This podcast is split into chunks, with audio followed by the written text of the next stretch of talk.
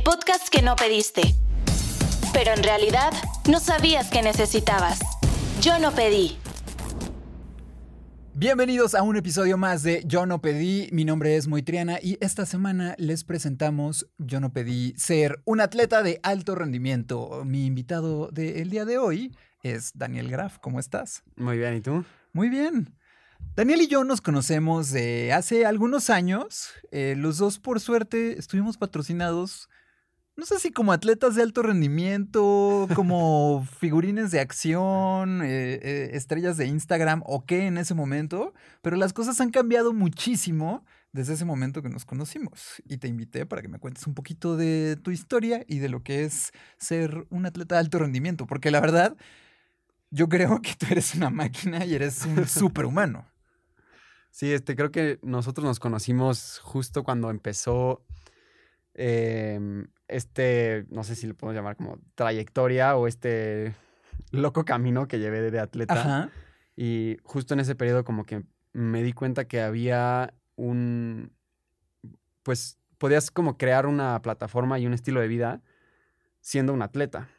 Ahora, no lo tomé tan en serio en ese momento porque, pues, ya sabes, era como el primer, eh, como deal este que dices. ¿no? De- Acercamiento que tienes con una marca grande Exacto. y luego pues, te llega una marca muy grande y, y dices como, híjole, ¿en verdad me merezco estar aquí? Soy tan bueno para estar aquí. Te empieza a dar un poquito del síndrome del impostor y no te crees que tú deberías de estar ahí, ¿no? Sí, exacto, porque, o sea, había hecho cosas, pero nada, o sea, ves a los atletas que patrocinaba este, esta marca y decías, yo aquí no, o sea, no encajo, no he hecho nada Claro. a comparación de estos cuates, ¿no? Sí, sí, sí. A mí me pasó lo mismo. La verdad es que, eh, bueno, como algunos de ustedes saben, yo soy fotógrafo eh, y durante mucho tiempo hice eh, montañismo eh, en, en- en montañas de, de este país y pues me obsesioné mucho con eso. Se volvió en un momento determinado eh, una gran parte de mi vida, ¿no? Eh, yo eh, pues le dedicaba muchísimo tiempo, sacrifiqué familias, sacrifiqué amigos, eh, sacrifiqué muchísimas cosas por estar ahí, porque para mí era lo que necesitaba en ese momento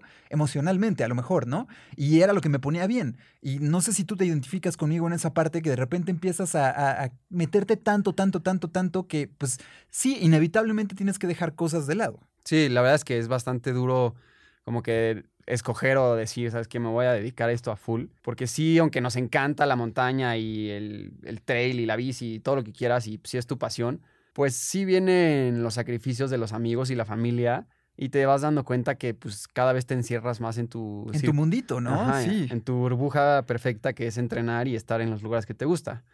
Y a lo mejor al, al principio eh, no lo sientes tanto y la gente que está a tu, a tu alrededor lo entiende, ¿no? Como, no, pues sí vale la pena que, que este cuad se dedique a lo que quiera hacer.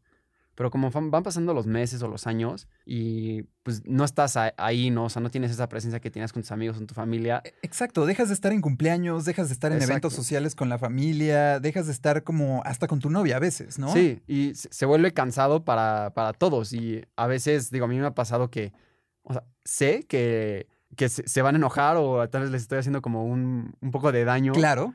Y de todas maneras tomo la decisión este, de salir a entrenar o hacer lo que, lo que tengo que hacer, ¿no? Claro, porque hay que hablar de una cosa muy importante cuando eres un atleta de alto rendimiento. La disciplina. La disciplina es una cosa que si no respetas completamente, probablemente no vas a estar en el lugar en el que estás ahorita y vas a cumplir todos esos objetivos que te planteaste durante tanto tiempo. Si no tienes esa disciplina, eh, pues pseudomilitar, casi casi, entre las horas de entrenamiento, las horas de sueño, la ingesta calórica que tienes que tener, realmente no vas a lograr conseguir tus objetivos. Es algo muy, muy complejo y muy complicado. Sí, es como no lo pudiste haber dicho mejor.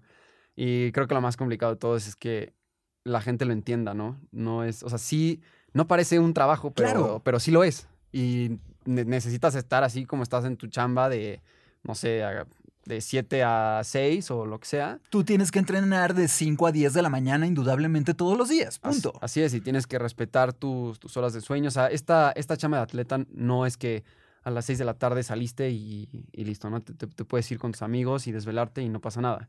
La chamba del atleta es 24 horas. Sí, exactamente. Y es algo que a veces es muy difícil para que a otras personas lo comprendan. Se vuelve casi un cliché como el del CrossFit. Hay un momento de que cuando tú te empiezas a dedicar tanto a hacer un deporte en específico o te clavas en una parte de tu carrera deportiva, empiezas a hablar solamente de eso.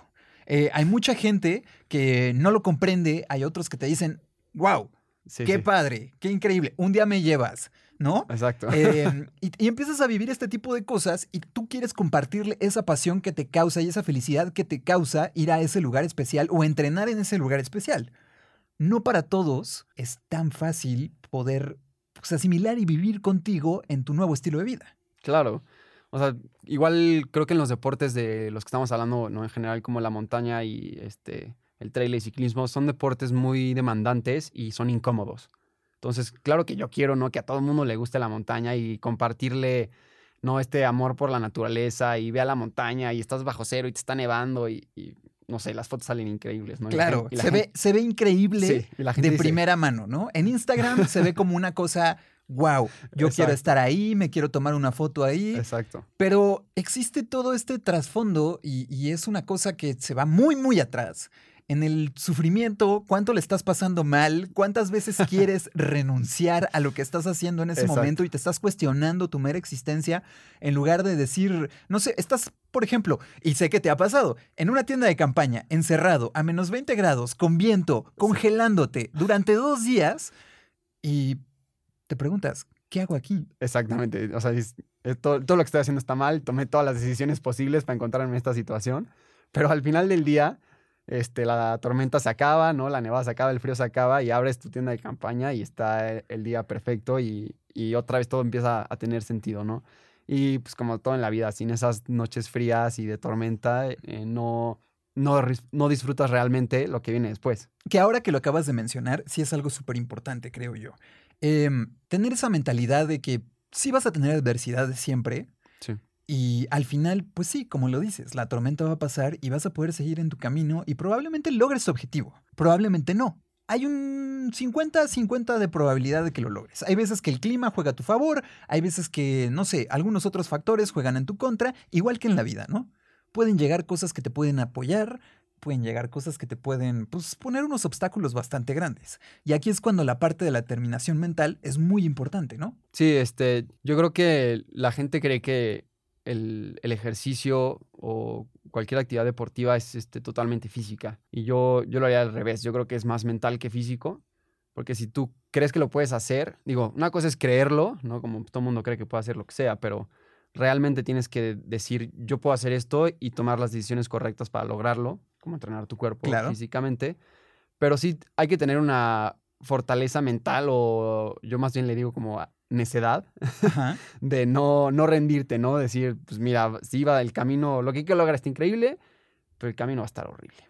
Y, y tienes que aceptarlo porque sí va a haber momentos donde, como dijiste, este, ya no quiero estar aquí, ¿qué hice? O sea, ¿por qué me inscribí a esto? ¿O por qué dije que iba a hacer esto? Y pues nada, ¿no? Si ya te, si ya dijiste lo voy a hacer, pues ahora asume las consecuencias de lo que, ¿no? Dijiste que ibas a hacer y ponte a entrenar y haz todo lo que tengas que hacer para lograrlo.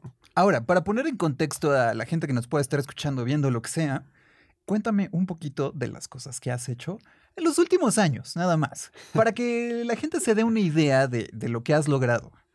Eh, bueno, de los últimos años, eh, el año pasado, en 2019, en septiembre, em, creo que fue el año más como, pues que le dio una vuelta a mi vida impresionante, ¿no? Que, que, que no planeé. Esto, esto me llegó a mí de, pues sí, de, de suerte, pero también mucho, mucho sacrificio y creo que cuando trabajas se te van alineando las cosas, ¿no? Claro. Y bueno, para darle un, poqui- un poquito de contexto a, a la gente, eh, hay una carrera que la organiza Héctor Ponce León Ajá. que se llama Desde Cero, Desde Cero Challenge. Un reto que no es para cualquiera. Eh, exacto, hay que... Bueno, ahorita, ahorita les explico y van a ver. Que, bueno, Desde Cero consiste en salir del nivel del mar. En este caso sales de Veracruz, de la playa de Chachalacas, Ajá. y te vas en bici hasta las faldas del pico Orizaba, duermes ahí y tempranito al día siguiente subes este, A, las- a hacer cima en el pico de Orizaba. al- a la base del glaciar, es la carrera. A Jamapa. Exacto, al, al glaciar. Entonces, el, el chiste de desde cero es ganar la mayor cantidad este, posible de altura bajo el propio poder humano, ¿no? Nada de transporte motorizado. Tiene que ser bajo tu propio esfuerzo y- o bajo tu propio pie. Entonces, hicimos esta carrera en, creo que fue en marzo 2019. Ok. Febrero o marzo. Y bueno, en esta carrera me, me fue muy, muy bien. Siempre, siempre tuve la idea de, de hacer esto. Héctor lo había hecho en el 2013 y pues fue todo, bueno, para la comunidad de la montaña fue como un súper reto nuestro que lo logró hacer en, en 13 horas de una sola tirada. Ajá. Y yo dije, yo lo quiero Muy hacer. sonado en, en- en medios eh, deportivos eh, y no nada más nacionales, sino alrededor del mundo. Sí, como que era la primera vez que se hacía eso, ¿no? Del nivel del mar a Sí. la- esa barrera de los 5000 metros. Y dije, a mí me gustaría hacerlo un día, pero pues logísticamente es un desastre. Entonces, cuando vi que el Héctor lanzaba la carrera, pues me inscribí sin pensarlo y dije, venga, Lo voy a hacer. exacto. Sí o sí. Pensando en, en a ver cómo la acabo. Ajá. Y bueno, eh, la carrera mejoran muchas cosas a mi favor, el, el- el terreno, las condiciones y todo.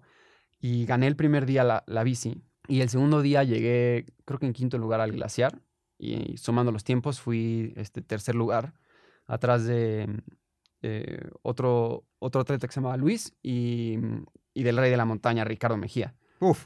Que, que- que es una máquina, es un titán de las montañas. Exacto. Entonces, ahí cuando estando parado en ese podio, no volteando a ver a Ricardo así, como que Estabas compartiendo podio con uno de los trail runners más importantes a nivel mundial. Sí, de, de o la, sea, de un la historia. multiganador del Ciercinal, eh, una, una leyenda conocida en todo el mundo y que además es una persona súper buena onda, súper amable, increíble, Exacto. nada inflado en sus logros, súper humilde, es un gran personaje. Exactamente. Y pues pude- tuve la oportunidad de platicar un poco con, con Ricardo y, y pues me dijo, ¿no? Eh, Me preguntó mi nombre, mi edad y como que lo vi muy interesado este, a qué me dedicaba yo y todo esto. Y pues eso, eso me trajo a mí como mucha satisfacción, ¿no? M- más que el podio era como, pues, poder estar ahí con Ricardo. Con mis héroes. Exactamente. Con gente con la que crecí admirando o que veía como alguien que cuando veía sus videos o sus resultados decía, wow. Exactamente. Y e- eso, eso me, o sea, fue como un, este momento, ya sabes, de tener a tu héroe ahí y estar rodeado de pura gente, pues que le da durísimo, ¿no? A la, a la montaña. Y como que empiezas a, a creértelo de, híjole, chance sí se puede. Y bueno, después de la carrera, como una semana después, eh, recibo una llamada de Héctor Ponce de León. Para Y- quienes no conocen a Héctor Ponce de León, es uno de los mejores alpinistas que ha dado este país. Eh, es la historia moderna del alpinismo en México. Un- una persona que ha hecho varias veces cima en el Everest, que tiene muchísimos récords y que ha roto pues, las barreras de lo humano. Exactamente. Y eh, digo, aparte de ser un superatleta, es, eh, hace escaladas muy técnicas, o sea, también es un cuate técnico. Y bueno, este día me, me llama por teléfono y, y me, este, me pregunta, ¿no? Ya sabes, que cómo estoy, que, que, qué tengo planeado este año. Así yo, pues, es- no sé, ¿no? Me inscribiré a, a carreras este, por aquí, subir acá una que otra montaña. Y me dice, oye, pues, ya te lo voy a decir. Mira, tengo la idea de hacer desde cero Kilimanjaro, ¿Qué? que es este, la Desde el nivel del mar Exactamente. hasta la montaña más alta de África. Exacto. Entonces, pues yo dije, como que, ya sabes, me, me quedé callado en el teléfono y, y- y me platica. Mira, Sí, pues es, sí, como yo, ok, ¿y qué más? Y me empieza a platicar, ¿no? Y pues sí, la distancia es mucho más larga de lo que, es, de lo que hicimos en, aquí en México, en, en Veracruz. Y me dice, mira, yo lo, lo que quiero de ti es que quiero que, que me, que me jales en la bici, que me acompañes en la bici. Creo que rodar 300 kilómetros solo es muy difícil. Claro. Y tener a alguien con quien compartir ese sufrimiento, pues es la mitad del sufrimiento. Y me dijo, y si te sientes bien... Y... Lo hacemos y subimos al Kilimanjaro. Exacto, si te sientes bien, pues te pones los tenis y le das para arriba, ¿no? O sea, ahora sí que tu chamba es este, dejarme lo mejor posible en la base de, del Kilimanjaro y ya de ahí eres libre para hacer lo que tú quieras, si te quieres quedar ahí, si quieres subir, si quieres subir un ratito, bajar, lo que sea. ¿no? Que ahora, el Kilimanjaro no es una montaña complicada, pero Es muy vives larga. un mundo de ecosistemas Exacto. para hacer cima. Exacto. Eso es como si estuvieras en una selva tropical, eh, de repente en un bosque, de repente empiezas a cruzar ya en un terreno montañoso que conoces y de repente estás en Marte. Exactamente, exacto. Entonces, digo, para que la gente se dé una idea más o menos, el, el Kilimanjaro depende de la ruta que agarres. Ajá. pero de donde nosotros la agarramos, que fue este, la ruta se llama Marangu, de la puerta de Marangu a la cumbre son 35 kilómetros. Entonces, para que tengan en referencia, en el lista, de la joya a la cumbre son como 6 o 7. Sí, no es nada. Y, y- y- Digo, está el desnivel y lo que quieras y todo, pero aquí estamos hablando de 35 kilómetros. Entonces, normalmente la gente lo hace en, de 5 a 6 días. Y pues nosotros lo queríamos hacer partiendo del puerto de Mombasa, 300 kilómetros, fuera de la montaña, En bicicleta. en bicicleta, hasta la cumbre del Kilimanjaro. Teníamos la idea de hacer 24 horas. Wow. Y bueno, de, obviamente acepté el reto, ¿no? Eh, re- regresando un poquito a la historia. Y dije, pues claro que voy. Y o sea, era una oportunidad que no... Que no, vas a no- nunca vas a desaprovechar una oportunidad así. Es, una de Exacto. esas, es uno de esos trenes que pasan solo una vez. Y te tienes y que subir. Te subes y puede cambiar tu vida. O lo dejas pasar y ves como alguien más cambia su vida. Exactamente. Entonces, ¿sabes qué? Dije, mira, me subo al tren y, y ahorita vemos qué onda. Entonces me subí y obviamente tuve em, un año increíble con Héctor. de- aprendí de él muchísimo de cómo entrenar y cómo, cómo se mueve en la montaña, su capacidad física, su capacidad mental. De verdad te... Creo que cuando, cuando eres un atleta y te juntas con gente... Este, pues, Afín a ti. Ajá, y, y- y- y más chingona y, y que le da pues mucho más fuerte de lo que tú le das, te hace, Te jala. ajá, te jala y empiezas a subir de nivel. Digo, no te voy a decir fácil, pero es naturalmente, porque te tienes que pegar, entonces no, no tienes de otra. Entonces, bueno, aprendí muchísimo y dentro del entrenamiento dijimos, ¿sabes qué? Vamos a, a tratar de recuperar el récord de desde cero eh, en el pico Orizaba, que lo, se lo quitó un italiano a Héctor, y lo fuimos a hacer, haciendo como lo mismo que queremos hacer allá. Entonces yo lo jalé en la bici y yo troné absolutamente llegando al refugio de Piedra Grande. Yo ya no podía más con mi vida. Y Héctor se siguió y recuperó el récord. Entonces, para eso fue como, no, ok, vamos por buen camino Claro. para, lo de, para lo del Kilimanjaro. Y bueno, llega septiembre y nos vamos para África. Y pues recorrimos toda la ruta en coche de que íbamos a hacer para, para la bici, ¿no? Pues el reconocimiento de ruta, ¿no? O sea, algo que normalmente muchos atletas hacen, digamos, em, como en la Fórmula 1, que pues, recorres la pista, haces este reconocimiento y tienes un poquito ahí ya marcado, ¿no? Exactamente. Y bueno, vimos que pues sí, pasas por un, junto a un parque nacional, entonces hay vida salvaje a pie de carretera, cebras, eh, camellos, changos, eh, lo que te puedas imaginar, ¿no? Entonces, pues bueno. ¿Qué, podría salir mal? Estando dos personas recorriendo 300 kilómetros en bicicleta a Exacto. mitad de, de un parque nacional en África, ¿no? Digo, no es como que haya leones, este, Pues, tigres. Preguntamos de depredadores y nos dijeron ahí los locales como que pues que sí hay, pero que normalmente no se acercan a la carretera pues por el ruido y demás, ¿no? Mira, Pero entonces, bueno. pero tienes ese pendiente ahí. Exacto, sí, siempre está el pendiente. Pero este, para no hacer la historia muy larga, el chiste es que arrancamos el reto, ¿no? Arrancamos en bici del puerto de Mombasa, que es Kenia. Entonces había que cruzar todo Kenia, cruzar la frontera en- este, con Tanzania. Y bueno, el, el Kilimanjaro está, sí está todo dentro de Tanzania, pero es como justo la frontera que, que rodea Kenia, ¿no? Ok. Entonces, eh, pues rodamos y nos echamos los, fueron 290 kilómetros, creo, en bici, en como 11 horas. Entonces, ya que llegamos a la puerta de Marangu después de traer 11 horas y 300 kilómetros en bicicleta encima, pues la verdad es que nos sentíamos bien, estábamos cansados, pero eran esta felicidad de ya no estoy sentado en la bici, ya sabes, por, por fin, o sea, la queríamos quemar. Claro, ya no está esa vibración, eh, ya no está como todas estas cosas que llegan a pasar cuando estás pensando en la bicicleta, entre el viento en contra a veces, Sí, ¿no? todo. El, el calor, nos tocó un día con un calor infernal. Entonces, la verdad, estamos muy contentos de pues, ya no estar en la bici y emocionados porque pues, se empieza a hacer un poco, digo, falta mucho, ¿no? Pero Claro. se empieza a hacer un poco realidad de, bueno, ya estamos aquí en la base de la montaña. Y ahí nos juntamos con Max Álvarez, igual otra super máquina. Otra máquina y otra leyenda del deporte aquí en México. Exacto, y que él, él iba a peisear a Héctor en la montaña. Yo obviamente dije, ¿sabes qué? Me siento bien, pues le voy a Me la dar. aviento. Exacto. ¿Por qué no? Pues ya estando ahí, ¿Qué tanto es tantito? creo que nunca me hubiera perdonado o me hubiera arrepentido toda mi vida de por lo menos no intentarlo, ¿no? Claro. Digo, siento que pues empezabas, empezamos a correr, caminar y pues ya si me sentía mal me regresaba o me quedaba yo qué sé. Pero es que nos lanzamos y se nos hizo de noche muy, muy rápido. Y nosotros veníamos pues vestidos de, pues, de corredores de, de trail, ¿no? De licras a, a, este, a, la, a la pantorrilla, playerita, ya sabes, ¿no? De, Ligero. Ibas muy ligero. sí, muy, muy ligero. Una mochilita con, con agua y listo. Yo Para estar en una montaña en la que normalmente las montañas, en el momento en el que el sol se oculta, sí, pues la- las temperaturas caen drásticamente. y muy, muy rápido. Entonces, pues yo traía, me acuerdo que metí un rompevientos en, en la mochila, estas mochilas que traen hidratación. Y Hé- Héctor y Max, este, sí, me, me abrieron un, un pedazo, ¿no? Que, que al, al final fue como una hora. Y me acuerdo que se hizo de noche y veníamos, pues, prácticamente solos cada quien. Traíamos unos guías como entre nosotros para que no nos perdiéramos. Pero veníamos solos, ¿no? Y lo increíble de ese momento es que era como la oscuridad absoluta, ¿no? Que hay en la montaña y solamente se ven las estrellas y se veía como esta silueta que era como la sombra del, de este gigante de África Claro. y que pues era, era tu referencia de pues es para allá arriba, ¿no? Pues, De aquí ya si sigues derecho y hasta donde ya no haya sombra. Exacto. Entonces empezamos a subir y como a las 11 de la noche llegamos a unos refugios que se llama Jorombo, unas cabañas impresionantes. Y ahí estaba Héctor y Max y, y todo el equipo diciendo como, ¿sabes qué? Ya hacía mucho frío y pues sí, la verdad sí se sentía bastante. Y dijimos, ¿sabes qué? Vamos a dormir aquí hasta que salga el sol. Eran unas cuatro horas aproximadamente. Entonces dijimos, pues ok.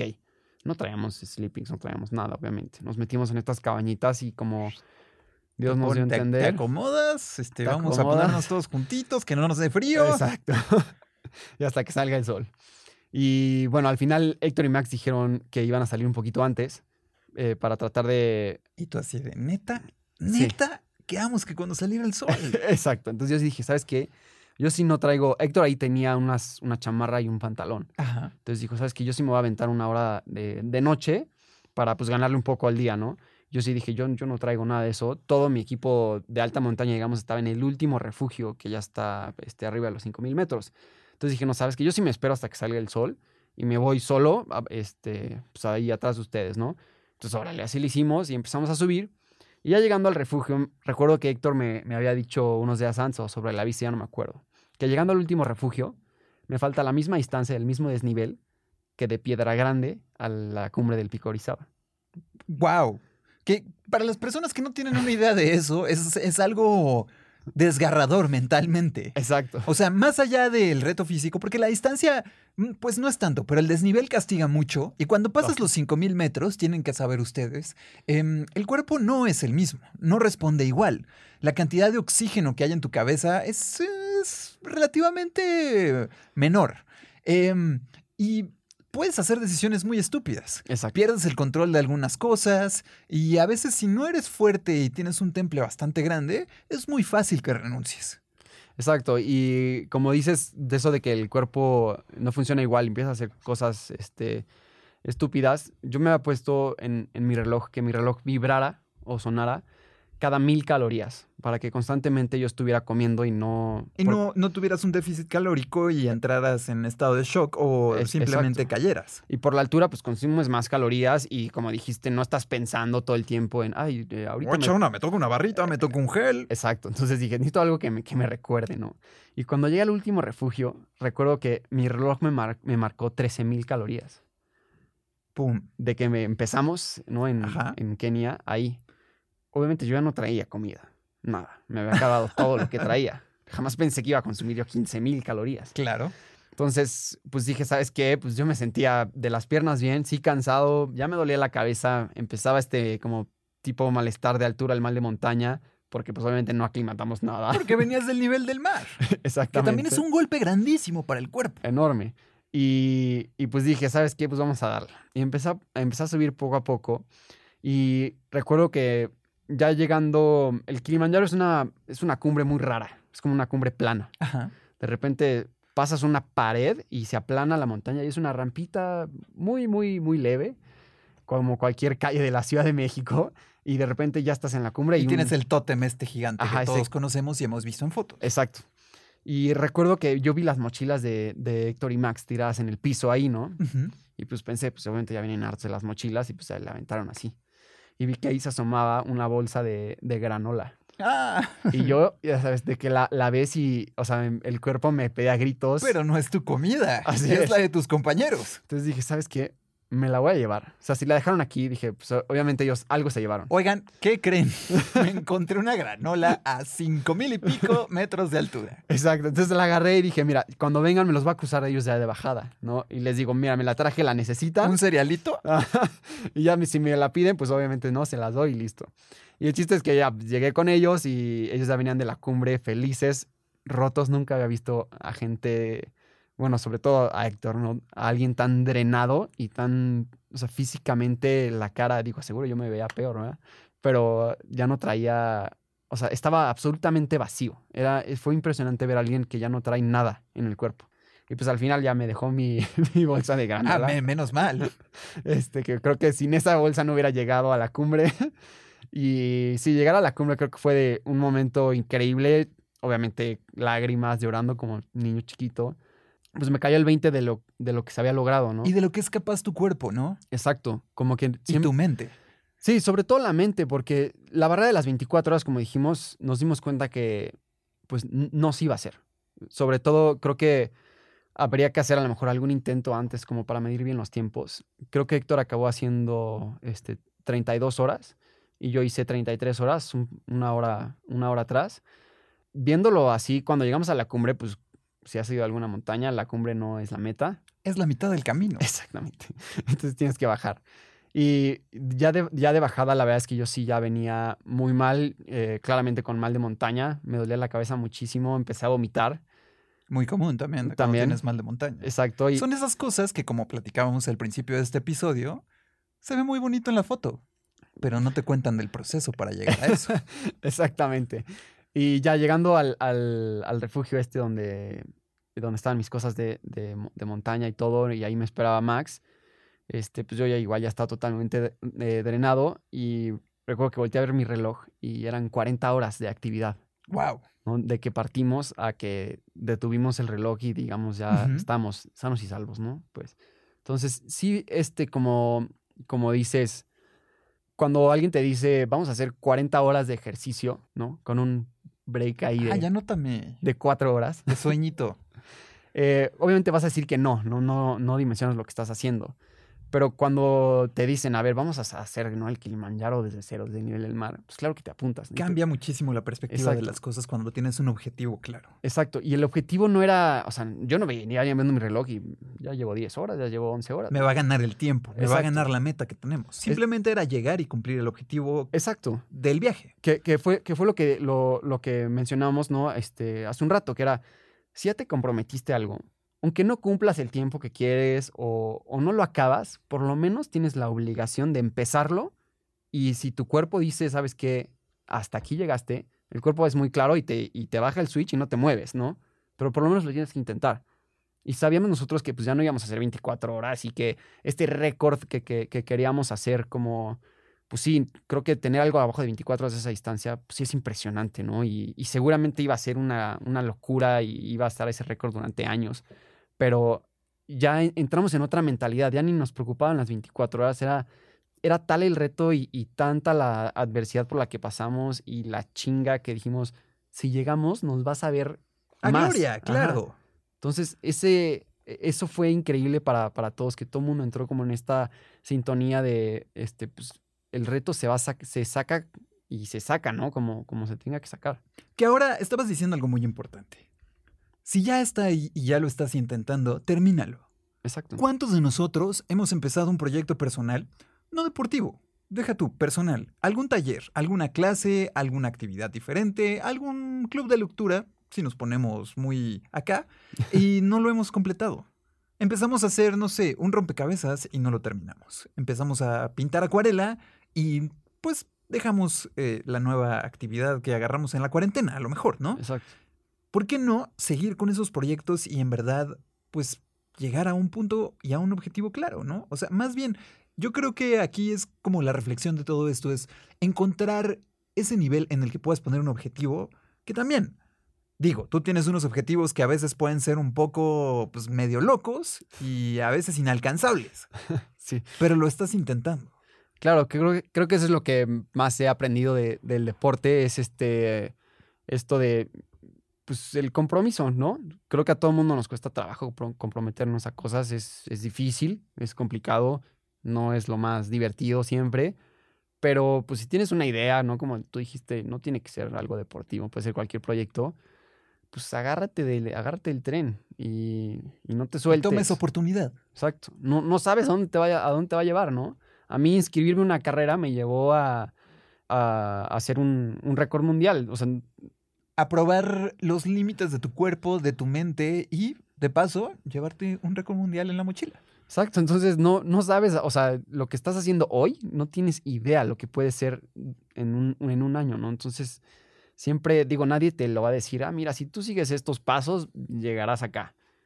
la verdad es que el camino da muchas vueltas, muchas vueltas en U. Hay lesiones, hay muchas otras cosas de por medio, hay eh, temas económicos a veces. Es complicado. Sí, sí, o sea, yo lo que podría decir, porque mucha gente no te dice, oye, ¿y cómo le hiciste para hacer esto y acá? Pues la verdad yo te diría, mira, no sé qué tengas en mente o qué quieras hacer, pero si tienes una, una pasión, empiézala, hazla y júntate con gente que lo haga mejor que tú. Eso es, Es este, esta, esta frase muy conocida de si estás en una mesa comiendo con personas y tú eres eh, eh, el más inteligente y el único que está hablando y no estás escuchando a los demás, pues probablemente estés equivocado y no estás sentado en la mesa en la que no deberías estar, ¿no? exactamente. Eso está increíble, la verdad. Y felicidades. No cualquier persona eh, eh, se atreve a romper eh, su cuerpo de esa manera, porque eso es lo que hiciste. Sí. Em, y sí, em, suena bastante retador el hecho de estar más de 40 horas haciendo ejercicio constantemente cuando hay gente a la que le pesa salir a correr 3 kilómetros en media hora, ¿no? Claro, pero por algo se empieza siempre. Exactamente. No, no tenemos que centrarnos en, en, en, pues estas metas que a veces pueden sonar inalcanzables, sino en las pequeñas batallas que son las que te hacen llegar y ganar la gran batalla. Claro, sí, siempre hay este, eh, como dijiste, ganar batallas para ganar la guerra y a lo mejor pierdes la guerra, pero te llevas unos triunfos muy, muy buenos. Claro, y que hay que tener en cuenta una realidad. Eh, no se claven mucho en el tema de la guerra, sino es una guerra constante contigo mismo y con tu cabeza. Porque el peor enemigo que siento todas las personas que hemos eh, pues buscado estos retos deportivos es eres tú mismo. Y eso es a veces tan pesado y le duele tanto al ego saber que tú te empiezas a sabotear a ti mismo de una manera irreal. Eh, te empiezas a dar permisos, eh, empiezas a romper a lo mejor tus dietas estrictas, tus horas de entrenamiento, em, no haces tus sesiones de fisioterapia o, o no estiras, que eso le pasa al 95% de la gente, porque Sí. ay, ya, ¿para qué? Sí, No, ya no pasa nada, ya me enfrié, ya no voy a estirar. Y la verdad es que te puedes hacer un daño muy, muy grande, ¿no? Y no nada más hay que pensarlo como en la forma de lo deportivo, ¿no? A veces puede pasar con ese refresco extra que te tomaste, eh, esas donitas que te echaste, y lo digo por mi caso porque yo amo el refresco y las donitas, pero pues sí, te empiezas a sabotear poco a poco. Sí, mira, creo que algo bueno em, para evitar el autosabotaje y a mí me ha funcionado y no lo planeé así, me di cuenta como ya después, es que cuando tienes como este compromiso con más gente, Ya sea que tienes un equipo, ya seas que vas a ayudar a alguien a, a hacer algo, a cumplir con algo, o el tema de patrocinadores, te cuidas mucho más y evitas esas cosas porque, porque a ti mismo si te dices, "Ah, sí me voy a echar las, ¿no? las donitas y, la- Claro. y, la- y el refresquito, pero si hay más gente en tu equipo, lo cuidas mucho más porque dices, no, o sea, ya no solo soy yo, tampoco les puedo fallar a ellos, ¿no? O tengo que cumplir. Porque todos ellos también están velando por tus intereses y por tus Exacto. logros. Todos están enfocados en que tú, todos están siendo una parte fundamental de lo que tú estás a punto de lograr. Exacto, yo creo que sí el, el- el atleta y la persona es eh, tan grande y, y tan importante como es su equipo, ¿no? Si te rodeas de gente mediocre, pues Que al final el logro va a No ser de armar. todos.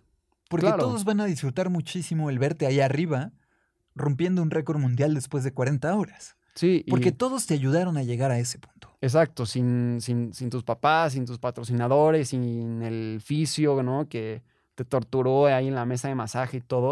O sea, sin- si uno de ellos no está, no, no la armas. Entonces hay que, esto de comprometerse con la gente es, este, da miedo, pero te ayuda muchísimo y entre todos se ayudan. Y que te deja una buena lección de vida. Hay que rodearse de la gente correcta para Exacto. lograr cosas grandes. Solito no se puede. Eso está increíble. Y que tengas la conciencia de, eso, ¿no? Y, y tener muy, muy claro eso. Es complejo, sí, eh, pero siento que mm, las piezas se van acomodando, ¿no? En el camino y empiezas a encontrar poco a poco a tu equipo y al final, pues tienes una nueva familia. Sí, sin duda se van acomodando y es, es muy raro cómo, cómo se van acomodando, porque tú a lo mejor juntas, ¿no? Este, un par de piezas, eh, llámalo lo que quieras, y conforme tú vas eh, logrando cosas o vas a lugares y vas conociendo gente distinta, eh, vas aprendiendo de cada una algo, ¿no? Y a lo mejor, no sé, alguien te platica de que conoce un super lugar para entrenar o, o ese cuate le da mucho más duro que tú, entonces tienes que tener esa, esa también, pues, si fuerza de voluntad o valentía de decir, híjole, este me puede enseñar algo o yo me debería de, de pegar aquí porque, ya sabes, puedo, puedo sacar algo. Puedo aprender algo nuevo. Exacto. Y seguro tú vas a aportar algo también. O sea, esto, esto va de los dos lados, ¿no? O sea, tantos, aprendes tantas cosas buenas como cosas malas que puedes tú implementar en, en tu vida personal y en tu vida deportiva. Hace poco tuve una conversación con alguien creativo.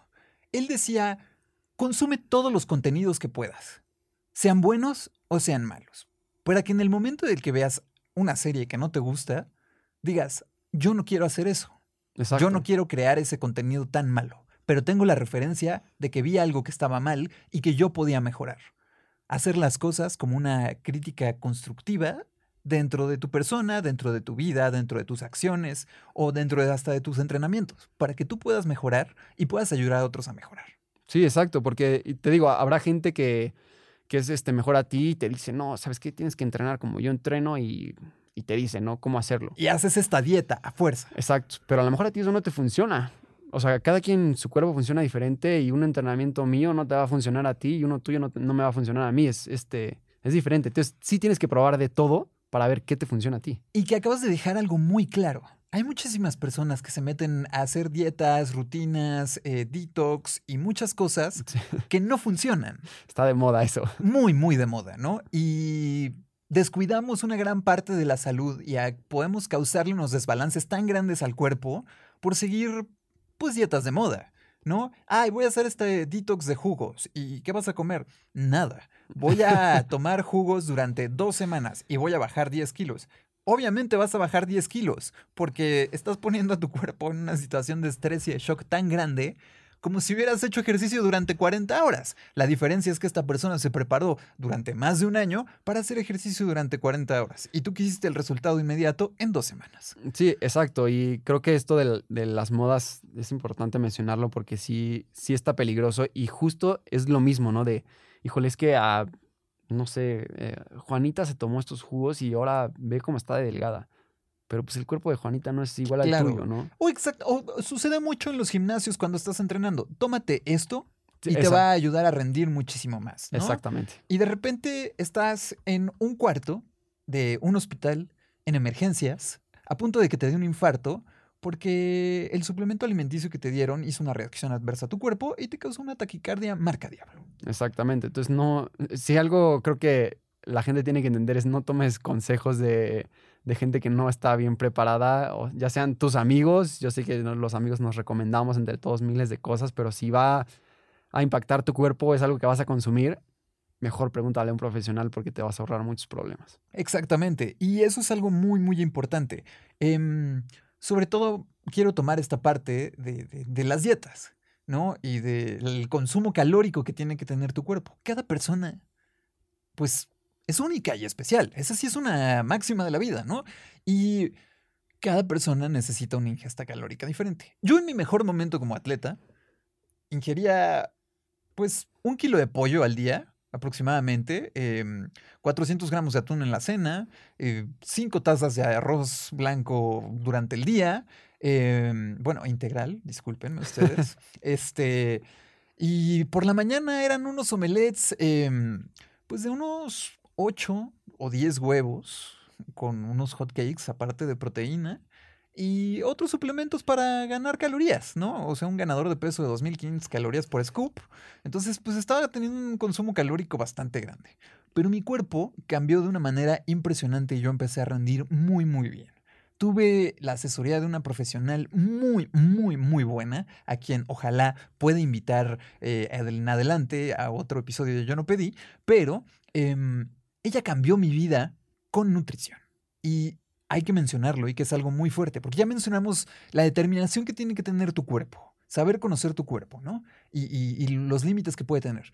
La fuerza que debe de tener tu mente para poder eh, afrontarse a un reto tan grande como puede ser subir desde el nivel del mar hasta la montaña más alta de África. Pero está la parte de la alimentación. Si tú no le das ese cuidado a tu cuerpo, pues es complicado, ¿no?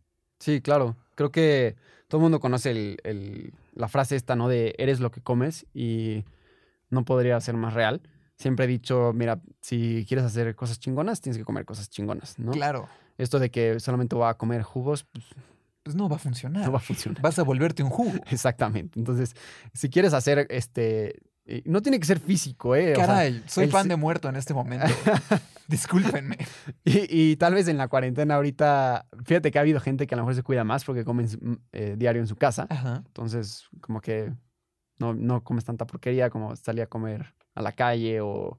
Este, No estás yendo a la tienda de conveniencia a comprar barritas y donitas y sí, chocolates. O, o la- o las tortas en, en la calle y los tacos, ¿no? claro, Que vas la con- garnacha. Es- exactamente. Entonces, sí es importante, eh, pues sí, consumir cosas buenas, cosas, cosas chingonas. Pues sí, cómete las verduras. La verdad es que todo eso te va, te va a cambiar la vida si, si te alimentas bien. ¿Tú en algún momento estuviste en un régimen de alimentación así de agresivo como el que yo tuve en algún momento? Eh, fíjate que no. Sí he pasado por, por nutriólogos que, mm, pues que todos, todos, la verdad es que me dicen lo mismo. Es, mira, con la cantidad de ejercicio que estás haciendo, pues te puedes comer prácticamente lo que sea, El ¿no? mundo, sí. Entonces- pero come saludablemente. Exacto, me dicen, mira, si te tienes que comer, no sé, 8000 calorías, pues trata de que esas 8000 calorías sean más calorías sanas que tus bolsas de papas, ¿no? Pero pues también consumir tantas calorías al día, este, es, no te puedes comer 8000 calorías de manzanas, ¿no? Este, tienes que echarte tu bolsa de papas y tus donitas de repente. Pero, o sea, estamos Tu- hablando de tu que... bote de peanut butter. Eh, eh, sí, pero estamos hablando de que todo eso lo, lo quemas, ¿no? Y la gran mayoría, o sea, digamos un 70-80% son cosas buenas. Es imposible llenarte de, de- de cosas buenas, esa es, esa es la realidad. No, no vas a poder consumir este, tantas calorías de cosas naturales porque no, no las traen las cosas, ¿no? Ojo, estamos hablando en un nivel alto rendimiento, porque hay veces que lo necesitas y tienes que llegar a esa parte. No vayan a salir a correr 5 kilómetros y se quieran echar Eh, eh, sí, 10 paquetes de donitas y un jugo. exactamente. O sea, todo, creo que todo va con, eh, pues sí, con, con medida, ¿no? Depende del ejercicio que haces, es depende del- de lo que puedes comer. Entonces, pues sí, mucha gente me pregunta, es que, oye, veo que te comiste dos hamburguesas dobles, ¿no? ¿cómo le haces para estar a- así de delgado?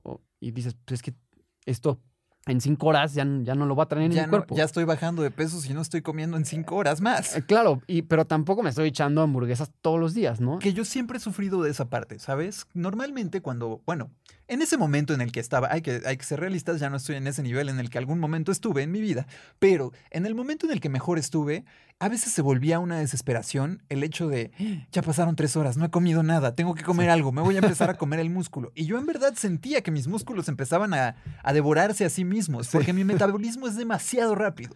¿Y te pasó algo similar? Así de, no, eh, eh, obsesionarte, volverte, ah, necesito, ya, tiene que ser. Mm, Mira, eh, con la nutrición no. Em, siempre he dicho que sufro de hambre perpetua. Todo el tiempo tengo hambre. Claro. Entonces, y pues sí, siempre traigo algo para comer, ¿no? O sea, no. Pero tampoco soy obsesivo en ese sentido de que, híjole, ya sabes, em, como dijiste, ¿no? Mi, mi cuerpo ya se está consumiendo a sí mismo. Más bien, mm, soy como más obses- obsesivo en lo del entrenamiento, ¿no? Si tengo un entrenamiento de, no sé, tantas horas a la semana o lo que Va sea. a ser de tantas horas a la semana. Es- No voy a cambiar absolutamente nada en mi agenda porque mi entrenamiento sí o sí va. Exacto. E- ese sería. O sea, en- entiendo a lo- a lo que te refieres. Claro, esa parte como muy obsesiva, compulsiva, pero Para mí se refleja en, en el entrenamiento. que sí, que a veces puede ser no tan sano. Y, te Sí, puede- no. y puedes sacrificar muchas cosas y puedes hacerle daño a otras personas por esto, como lo hablábamos al principio, ¿no? Claro. Empiezas a, a sacrificar eventos familiares, empiezas a hacer otras cosas, pero al final siento yo, y sí suena un poco egoísta, pero al final la única persona que va a estar ahí para ti, más allá de tu equipo, cuando llegues a ese logro, pues es, va a ser esa satisfacción que vas a lograr tener tú. Y sí, la vas a poder transmitir a tu equipo, pero si no hubieras hecho todo ese sacrificio antes, probablemente no estarías en esa cumbre. Exactamente. Sí te tienes que poner, igual como dices, sí suena un poco egoísta, a lo mejor un poco en contra de lo que te dice la gente, pero es importante que, que tú te pongas primero para las cosas que, que quieres hacer, ¿no? Obviamente no estoy diciendo, ya sabes, pues manda a todos este, A volar. eh, a volar y, y- Encuentra un balance Exacto. Pero sí, sí date prioridad en lo que tú quieres hacer. para poder conseguir esos resultados y tener, pues, precisamente esa cumbre tan importante en tu vida, Exactamente. que es algo que vale muchísimo la pena. Para cerrar este podcast, em, todavía nos falta un poquito de tiempo, pero hablemos un poquito de esa parte, los patrocinadores. Que, que ni tan corta como para haberla dejado al final del podcast. Sí. Pero es algo muy complicado, ¿no? Mira, eh, sí, sí es muy complicado. Creo que ahorita en México este, empieza un cambio lento, pero, pero ahí va. Hay muchas marcas que están interesadas este, en tener atletas, embajadores, llámalo como quieras, para mm, ellos poder crear una imagen, para apoyarte, sí, pero tú tienes que saber aprovechar esto porque puede ser, te puede jugar de, em, puede ser un arma de doble filo unos patrocinadores te van a ofrecer este producto a cambio de, contenido. Casi siempre ese es, el, ese es como el deal, ¿no? Sí. Tú y yo estábamos en un deal muy similar. Exacto. Y hay otros que ya, ya te ofrecen este eh, eh, dinero a cambio de contenido y resultados. Pero tienes que saber a quién pedirlo, porque yo creo que sí hay que pedirlo. Son muy pocas las marcas y es muy poca la gente a la que una marca dice, ¿sabes qué? Yo quiero trabajar con este atleta, yo quiero trabajar con esta persona. Tienes que saber qué es lo que vas a hacer tú, con qué marca te identificas y mándales un mensaje o, o consigue un contacto entre la marca y pregunta. Es mucho de suerte. También sí, también hay un factor de suerte, la verdad es que sí. Y la verdad es que tú y yo fuimos personas con mucha suerte cuando llegamos a ese punto en el que estábamos. Sin duda. Em, yo pues hacía montaña, era un creador de contenido, durante muchos años lo he sido. Em, tú empezabas tu carrera como atleta y llegaste a un lugar eh, muy increíble en el que pues había sus diferencias, eh, todo el mundo no sabía bien lo que hacía ahí, pero ahí estábamos y estábamos muy contentos. Claro. y se vuelve complejo porque, por ejemplo, tú y yo tenemos una amistad en común, una em, ultra corredora a la cual vamos a mantener en el anonimato para no perjudicarla con sus patrocinadores, que sufrió de, esta cosa en la que es tanto lo que te exige tu patrocinador que pierdes el gusto de lo que estás haciendo porque ya sientes que a fuerza lo tienes que hacer para el patrocinador y por cumplir el resultado y por cumplir lo que te están pues pidiendo, ¿no? En ese momento y dejas de disfrutar tu deporte, que hay mucho atleta al que le sucede eso. Es tanta la presión eh, pues que te pone el patrocinador que sí, hay veces que tienes que cumplir y tienes que sacar esos resultados porque ellos te han ayudado, ya sea como lo hemos dicho, con un producto o de una manera económica y sobre todo cuando pasa la manera económica es cuando se vuelve más complicado, ¿no? Hay contratos legales, hay cosas que tienes que cumplir y te hartas. Pierdes el gusto por tu deporte, necesitas un descanso. Te puedes inventar una lesión o yo qué sé, pero necesitas un respiro. Sí, así es. Por eso te digo que mencionaba lo, de, lo del arma de doble filo, ¿no? Comprometerte con una marca es, eh, es un compromiso importante que te puede beneficiar mucho, pero también te puede perjudicar, ¿no? Si no quedas en buenos términos con, con estos cuates. Te das un quemón afuera. Exactamente. Entonces, sí hay, em, muchas marcas te van a ofrecer muchas cosas, pero sí te tienes que identificar con la marca y te tienen que gustar sus productos porque si, si, no, si no estás con ellos, pues no le vas a echar ganas y no va a salir bien. Exactamente, puede llegar camisas Juanito, no sé qué, que es algo que destruye bosques en Indonesia y tú no estás en contra de todo eso, pero probablemente traigan una buena cantidad de dinero que en a lo mejor ese momento tú puedas necesitar y pues tienes que mantenerte claro. pues apegado a tus ideales y a tu filosofía para no caer en esas garras, aunque eso pueda significar un cambio en tu carrera o lograr un objetivo más. Exactamente. Y como dices, hay, hay marcas que te van a presentar una oportunidad increíble y a lo mejor no es tu marca favorita o prefieres otra, pero es una marca importante que tiene un nombre y yo te diría, ¿sabes qué? Súbete al barco. Es lo que necesitas en ese momento. En ese momento te tienes que agarrar ahí porque este, este contrato que durará seis meses, un año, yo qué sé, ¿no? Eh, ya sea lo, lo, firmes como lo firmes, pero te va, a abrir, te va a abrir muchísimas puertas en el futuro. Entonces también tienes que ver como a largo plazo de decir, ¿sabes qué? preferiría trabajar con otra marca, pero lo que me están ofreciendo y la plataforma que me van a dar... Me va a funcionar. Me va a funcionar muchísimo. Entonces, pues sabes que voy a firmar y, en un año o, cuando venza mi contrato, pues reevalúo y veo, a lo mejor me gustó muchísimo trabajar con ellos y me quedo con ellos, ¿no? Y también buscar una marca que mantenga el contacto contigo, ¿no? Claro, sí. Porque de repente te puedes subir un barco en el que, pues sí, eres muy parte, estás cumpliendo parte de lo que te pidieron, pero pues, no tienes esa reciprocidad. Sí, así como las marcas te, te exigen contenido y resultados, este, como atleta o como creador de contenido, tú debes de exigir lo que, lo que la marca había dicho que te iba a dar o, que, o la plataforma que te iba a proporcionar, ¿no? Exactamente. Y bueno, Llegando al final de este podcast, dime cinco cosas que agradeces el día de hoy de ser un atleta de alto rendimiento o que te hayan enseñado, te hayan dejado algo para crecer en tu vida. Uf, ¿qué he aprendido como atleta? Yo creo que mm, la determinación, este, lo que me ha enseñado el deporte de, ser, ser necio. Creo que es, este, me ha traído cosas muy buenas. Las amistades y la gente que he conocido. He conocido personas increíbles en, en el deporte que me han enseñado muchísimo, no solamente hablando del deporte, sino de la vida, la forma de ver las cosas y esto. Mucho de negocios. Wow. Sí. Eso no lo hubiera esperado nunca, pero Yo está increíble. Yo tampoco, pero trabajar con, con empresas grandes y con patrocinadores, pues ves mucho, sobre todo en el mundo de marketing y comunicaciones, ves, pues ves cómo funcionan las cosas, ¿no? Claro. Este, entonces, eso seguramente se vuelve una herramienta para más adelante en tu vida.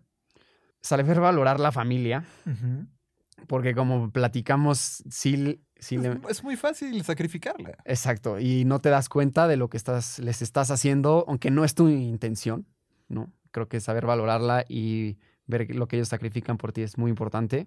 Y por último, yo creo que sonará muy cliché, pero sí, eh, la naturaleza, las montañas y el estar afuera. Yo, de verdad que cada vez que salgo a entrenar, ya sea correr por esta jungla de concreto que es la Ciudad de México, o en el Desierto de los Leones, o en el Ista, o donde tú quieras, valoro muchísimo de, de- de decir, híjole, esta oportunidad, ¿no? De que yo puedo salir hacer lo que me gusta, este, es increíble y sí, a las próximas generaciones me gustaría que sepan valorar eso, ¿no? Claro, que pues está en un peligro inminente toda la naturaleza constantemente. Vemos incendios gigantescos alrededor del mundo, vemos deshielo de glaciares, vemos erosión, vemos calentamiento global, vemos cómo el nivel de los océanos sigue subiendo y nuestras huellas de carbono siguen aumentando, ¿no? Exacto. Eh, hay que de verdad saber valorarlo y a lo mejor gente que nunca ha estado, no, no sé, en una montaña o en un bosque corriendo perdido, no te das cuenta de, lo- de los cambios que hay. Claro, que se den la oportunidad de conocer eh, eh, un espacio natural,